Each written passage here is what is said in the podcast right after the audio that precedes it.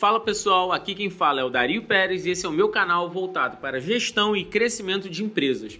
Aqui você vai ver temas relevantes para melhorar a eficiência do seu negócio, por isso fica ligado. E se você achar que esse conteúdo faz sentido, não esquece de nos seguir e compartilhar para os seus amigos.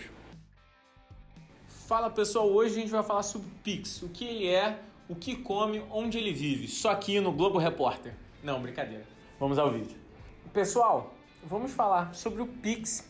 Primeiro, antes de tudo, vamos entender o que, que o Pix é. O Pix ele é uma modalidade de pagamento, uma modalidade de transferência de pagamento.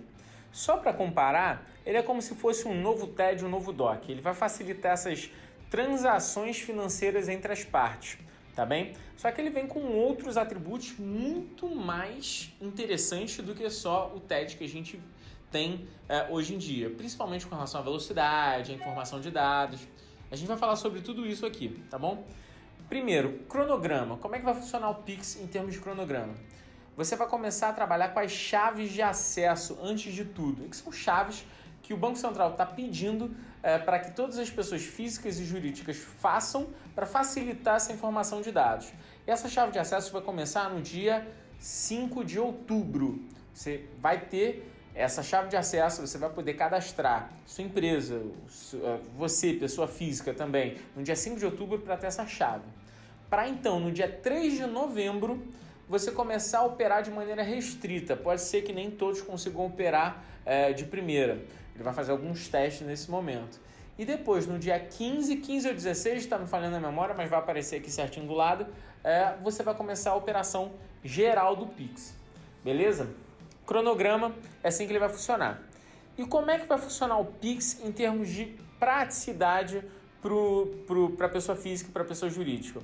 Por ele ser um novo tipo de transferência com uma capacidade de informação de dados muito superior a um TED um DOC ele, e, e uma velocidade muito maior, você vai poder fazer transferências em torno de 10 segundos. Sim, 10 segundos é a estimativa que ele acredita que você vai poder fazer um pagamento ou um recebimento de qualquer valor que você queira dentro da sua conta.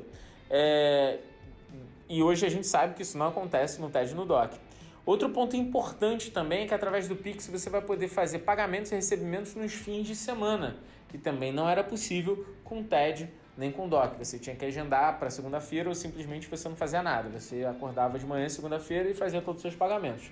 Então, isso vai dar uma maior praticidade em termos de transações financeiras.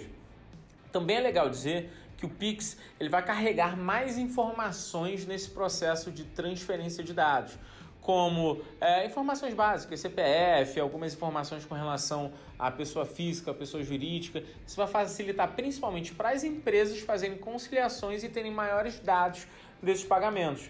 Então, um avanço muito bom aí, porque a gente sabe, você que é empresário, você que trabalha dentro do setor financeiro, a gente sabe que conciliação hoje é algo muito doído. Não estou dizendo que vai ser a salvação da lavoura, viu? Só estou dizendo que vai melhorar, porque segundo as informações do Banco Central, a gente vai ver, ainda não está operando, né? Mas vamos acreditar nas notícias, é, que ele vai vir com mais informações para auxiliar esse processo de conciliação bancária. Também é legal dizer que o Pix ele se assemelha muito ao blockchain, viu? Não é que ele vai fazer exatamente a mesma coisa que o blockchain, mas ele é uma dinâmica de informação de dados é, com uma passagem muito mais rápida, assim como o blockchain, só que ao invés de ser descentralizado, ele vai ser centralizado no, bloco, no, no banco do no banco central. Ele vai ser centralizado dentro do banco central e isso vai facilitar muito essa dinâmica de informações. Se você pesquisar na íntegra, depois você pode fazer isso, você vai ver que ele tem algumas similaridades. É claro que, assim, para ser um blockchain, tá longe, mas vale dizer que eu acho que isso é alguma iniciativa, alguma coisa a gente está vendo aí é, com relação ao blockchain, com relação a transações mais rápidas. Pode ser que eu esteja errado, mas começo a ver alguma coisa nesse sentido. Vamos esperar as cenas dos próximos capítulos para saber como é que a gente evolui dentro desse sistema aí bancário junto com o Pix. O Império está aqui em cima. É, também, se você está vendo no formato vídeo, claro, é, pode me mandar um DM, eu respondo, falo com vocês, tiro qualquer dúvida, estamos aí para isso. Se você achou esse conteúdo relevante, compartilha, curte, segue a gente na sua mídia preferida para você ficar antenado sobre todas as informações aí de mercado que você precisa saber. E é claro, fique atento aos próximos vídeos porque vem bastante conteúdo bem interessante para você ficar ligado no que está por vir em termos de Brasil, empreendedorismo, economia, finanças, tudo junto. Vamos lá, valeu, gente!